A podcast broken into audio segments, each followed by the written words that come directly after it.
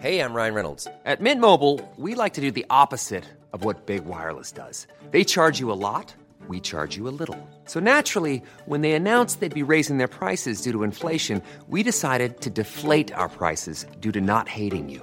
That's right. We're cutting the price of Mint Unlimited from $30 a month to just $15 a month. Give it a try at mintmobile.com slash switch. $45 upfront for three months plus taxes and fees. Promo rate for new customers for limited time. Unlimited more than 40 gigabytes per month. Slows. Full terms at mintmobile.com. Génération Podcast. Génération Podcast. Génération Podcast. Génération. Podcast. Génération. Génération Podcast. Podcast. Génération Podcast. Generation Podcast. Salut dans le premier volet de ce format spécial sur le podcast de Marc, je vous proposais de comprendre un petit peu mieux ce médium roi du brain content en plein essor. Mais puisqu'il est quand même plus simple de réfléchir à tous ces aspects en ayant des exemples concrets sur lesquels s'appuyer, je vous propose de discuter aujourd'hui de deux podcasts de marque de style assez différents. Canal 16 de la SNSM, produit par Jeanne-Marie Desnos, et L'Ardèche au creux de l'oreille, produit par Stéréolab pour l'agence de développement touristique de l'Ardèche. Je vous propose de commencer par l'Ardèche au creux de l'oreille. Il s'agit d'un podcast de marque très incarné par son producteur, Hervé Obold. Je vous laisse découvrir un petit extrait de la bande-annonce et je le laisse vous présenter le podcast. L'Ardèche au creux de l'oreille. Bonjour et bienvenue dans l'Ardèche au creux de l'oreille, le podcast de vos prochaines vacances. Je m'appelle Hervé, je suis journaliste, podcasteur et parisien, je dois bien vous l'avouer. Beaucoup voyagent avec un appareil photo, moi, c'est avec un micro. Ce podcast, écoute, euh, comme je le dis en ouverture de chaque épisode, c'est euh, moi, Hervé, qui découvre un peu l'Ardèche. Donc, euh, je fais pas le candide non plus, mais c'est un département que je connaissais peu. Magali Bourdin est la cliente d'Hervé. Elle est chargée de communication auprès de l'Agence du développement touristique de l'Ardèche. Elle est en charge de la création de contenu sur les réseaux, des vidéos, mais aussi de l'audio. C'est le premier podcast qu'on fait. Euh, ça fait, oui, euh, presque deux ans qu'on se dit que ça serait euh, bien de le faire. Les chiffres sont bah voilà, des, une clientèle très urbaine hein, sur les podcasts, parisienne mais urbaine, donc ça veut dire Lyon, Marseille, Grenoble chez nous. Et en fait, ça correspond, et même aux critères d'âge, hein, c'est-à-dire aller du, du 25 45 si je, si je schématise, euh, ça correspond voilà, aussi aux cibles que nous on, recherche et, et, qu'on a euh, ici à l'agence. Donc euh, le tout combiné et puis aussi voilà moi c'est vrai que j'ai une grosse appétence pour le son. Je suis très très friande de podcast donc je pense que j'ai voilà et du coup je pense que j'en ai aussi beaucoup parlé parce que je, je pense que c'est une une manière de d'immerger de aussi de chercher du public d'une autre façon je pense. Et notamment euh, après le confinement, je pense que ça s'est vraiment confirmé en fait. L'hiver dernier, j'ai été contacté par l'agence du développement du tourisme en Ardèche, qui cherchait en plus de, toutes les actions qu'ils mènent, parce que c'est assez impressionnant hein, quand on regarde ce qui se fait dans le domaine du tourisme en tout cas, que ce soit sur les réseaux, en vidéo, euh, enfin chaîne YouTube, etc. Tout ce que tu veux, ils invitent des influenceurs qui vont relayer, pareil, la destination sur euh, sur Instagram, etc.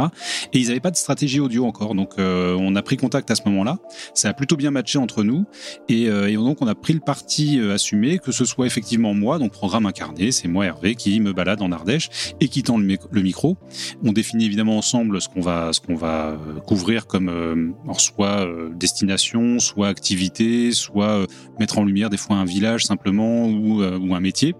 On le définit ensemble, mais j'ai une assez grande liberté pour faire ce que, ce que j'ai à faire après. On a réfléchi très vite à ce qu'on allait faire. On était assez d'accord hein, déjà sur, sur la, la, présentation, parce qu'au moment où j'avais répondu à leur demande, je leur avais formulé un peu mes idées.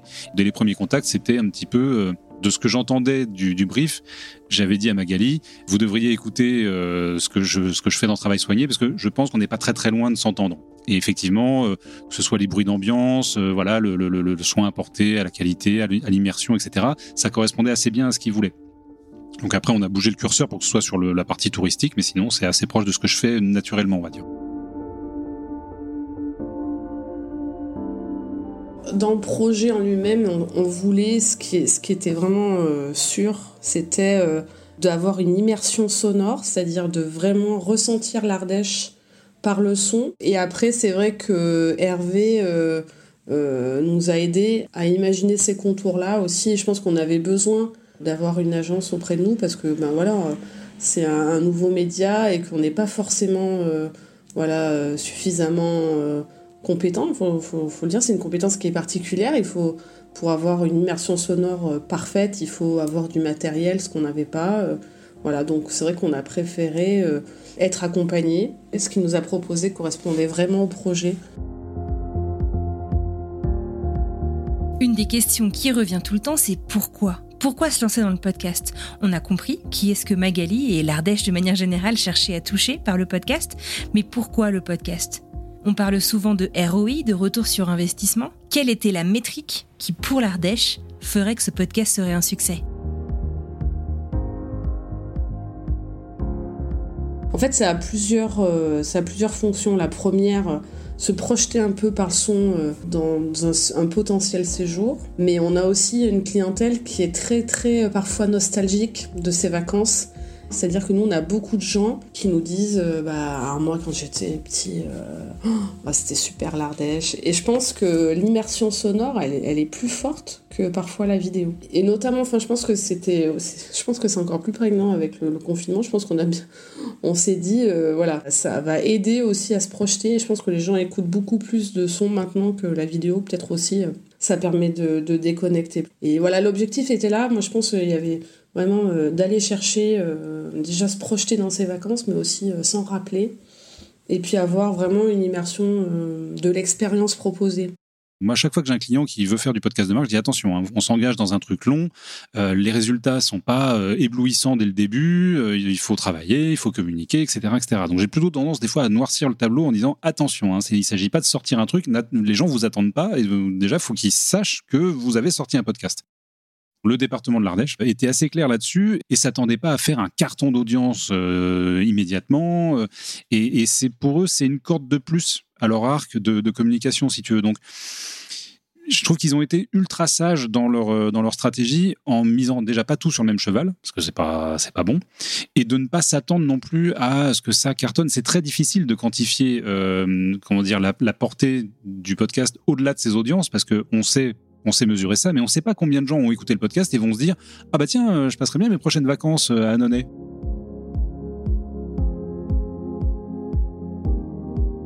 Souvenez-vous du premier volet de cet épisode sur les podcasts de marque. Un des grands messages qui a été formulé par tous mes interlocuteurs, c'est que faire un podcast, c'est bien, mais s'il ne s'intègre pas dans une campagne de communication, si possible multicanaux, alors c'est compliqué de rencontrer son audience. Il semblerait que l'Ardèche ait été très bon élève là-dessus. Il y a eu une campagne d'affichage pour la destination et sur les cinq affiches euh, de la campagne, il y en avait une qui était réservée au podcast avec un QR code qui permettait d'écouter le, premier épisode. Donc vraiment pas mal. Je voudrais pas me la raconter, mais je sens, je pense pas dire de grosses bêtises en disant que c'était peut-être le premier podcast qui avait sa campagne d'affichage dans le métro, euh, même si je enfin je, minimise un tout petit peu en disant que c'était pas une campagne que sur le podcast. N'empêche que on avait une affiche euh, dans, le métro. Il y a eu donc les pubs euh, audio euh, via la régie d'Acast et il y a eu également une page de pub dans une édition régionale de L.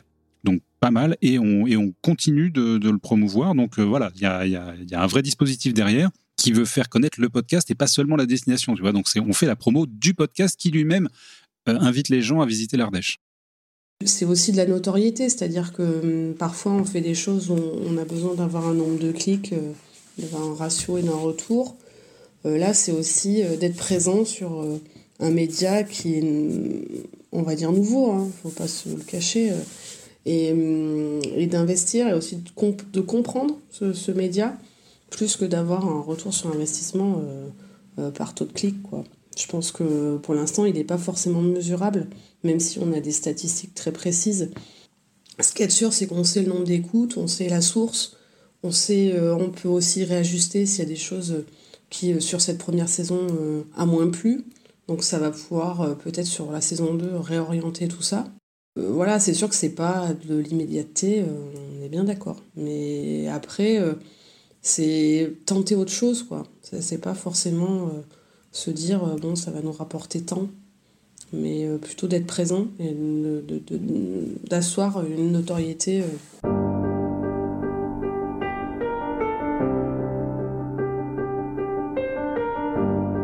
Je vous propose de continuer cette plongée dans les podcasts de Marc en vous parlant d'un podcast que j'ai moi aussi dévoré qui s'appelle Canal 16. Il est produit pour la SNSM et la productrice journaliste qui a travaillé là-dessus, c'est Jeanne-Marie Desnos, que vous avez déjà pu entendre dans le premier épisode consacré au podcast de Marc. Je vous propose d'écouter un petit extrait et ensuite je laisse Jeanne-Marie vous présenter le podcast elle-même.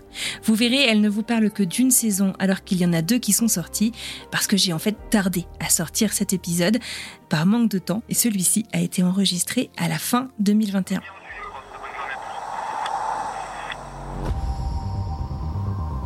En 2020, près de 30 000 personnes ont été secourues par les sauveteurs en mer de la SNSM. L'association compte aujourd'hui 9000 bénévoles qui font preuve d'un dévouement indéfectible. Ils assurent la sécurité en mer comme sur les côtes, en métropole et outre-mer, parfois au péril de leur vie. Canal 16, c'est un podcast en 7 épisodes. C'est des formats euh, d'une vingtaine de minutes. Donc, c'est des récits, des récits de vie à la première personne. Donc, on n'entend pas ma voix, on n'entend pas la journaliste. Et donc, c'est euh, soit un sauveteur, soit un rescapé, soit deux voix même qui s'entremêlent pour raconter un sauvetage très marquant euh, de l'histoire euh, du sauvetage euh, récent en fait. il faut savoir que fait les sauveteurs en mer ce sont 9000 bénévoles et qu'en 2020 ils ont réalisé près de 30 000 sauvetages. Donc on connaît les sauveteurs en mer, ils ont un capital sympathie important, mais on ne connaît pas la réalité du terrain, quoi. Qu'est-ce qu'ils font concrètement, comment ça se passe, tous ces sauvetages? On imagine que c'est ça peut être très dangereux et tout ça, mais on ne connaît pas la réalité concrète du terrain. Et du coup, l'idée, c'était vraiment de leur rendre hommage, de les mettre en lumière à travers des histoires qu'ils ont eux-mêmes vécues et en, les faisant euh, raconter euh, tout ça à la première personne.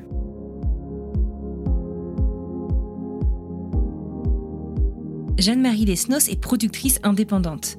Ça veut dire qu'elle peut travailler avec des clients directement, mais aussi par l'intermédiaire d'agences ou de studios. Dans le cas de Canal 16, c'est par le biais d'un studio qu'elle est arrivée sur le projet. Moi, j'ai commencé vraiment à travailler euh, au moment de la recherche des histoires et c'était euh, vraiment euh, une discussion collective entre le studio, la SNSM et moi pour essayer de trouver les meilleures histoires pour voilà raconter la vie des sauveteurs en mer. Et il y avait plusieurs plusieurs challenges en fait liés à ça. Déjà, forcément, il faut trouver des histoires qui sont vraiment fortes, très mémorables. Et donc, euh, aller chercher des histoires où il se passe des choses, quoi. On est sur un format de 20 minutes, donc il faut quand même qu'il y ait des rebondissements et tout ça. Donc ça, c'est un premier point. Après, on avait aussi euh, le fait d'aborder différents aspects euh, d'émissions de, sauvetage. C'est-à-dire, euh, c'est pas la même chose quand on recherche un naufragé, quand on va faire le remorquage d'un bateau, quand on fait une assistance euh, après un accident. Et voilà, donc trouver vraiment des, histoires différentes pour montrer la diversité des missions. et aussi trouver des endroits différents parce qu'on voulait mettre en valeur le fait que la SNSM est présente sur l'ensemble du territoire français et en Outre-mer aussi.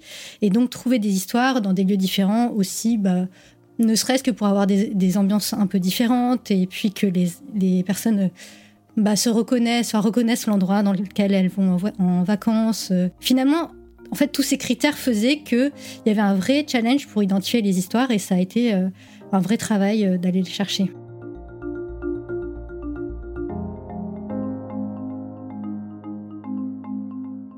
Malheureusement, je n'ai pas pu avoir quelqu'un de la SNSM pour nous parler de ce projet, mais Jeanne-Marie accepte tout de même de répondre à certaines de mes questions sur les objectifs de son client, la SNSM. La SNSM, c'est une société de sauvetage et donc, comme je le disais, ce sont euh, principalement des bénévoles, 9000 bénévoles, qui effectuent voilà, des, sauvetages euh, sur le long des côtes françaises et donc euh, qui en fait, font à peu près 30 000 par an. Donc, c'est énorme. Et forcément, il y a derrière un besoin de, moyens. Donc, ça, c'était un des objectifs. C'était un appel aux dons, en fait. Ça accompagnait un, un, appel aux dons.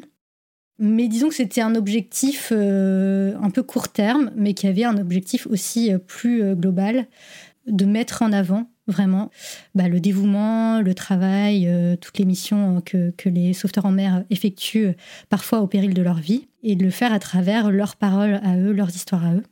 Il y avait aussi un autre objectif qui était d'alerter sur les dangers de la mer et de faire euh, des rappels en fait de sécurité, mais qui ne serait pas, euh, voilà, une liste de ce qu'il faut faire, ce qu'il faut pas faire, mais qui en fait se comprendrait à travers les histoires. Les résultats, ils sont, ils sont très bons. J'ai pas le droit, malheureusement, de communiquer les chiffres, mais on a des, voilà, des très bons euh, taux d'écoute.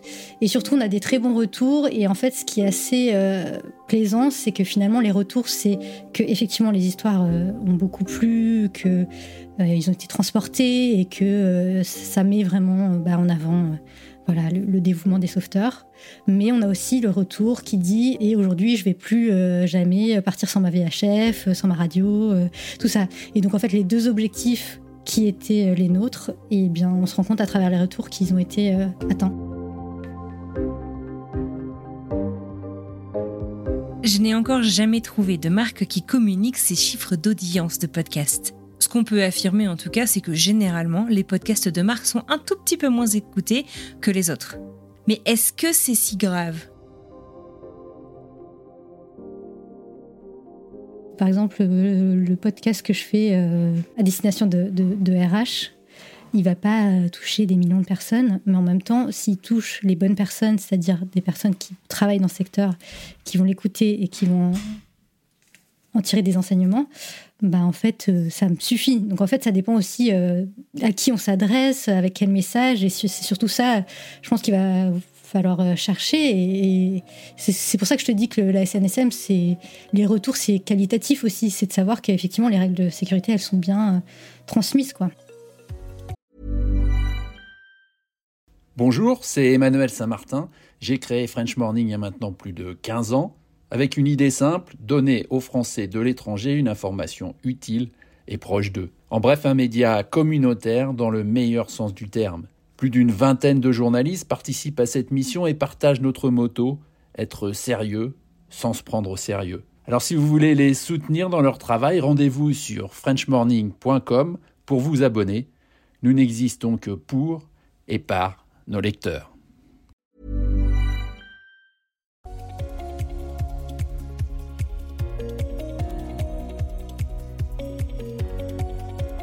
Voilà, j'espère que cette petite capsule audio, ce bonus, vous aura plu et encore plus qu'il vous aura donné envie d'aller découvrir ces deux très chouettes podcasts. Je vous remets les liens dans les notes de cet épisode. Il s'agit de Canal 16 de la SNSM et de L'Ardèche au creux de l'oreille par l'Ardèche.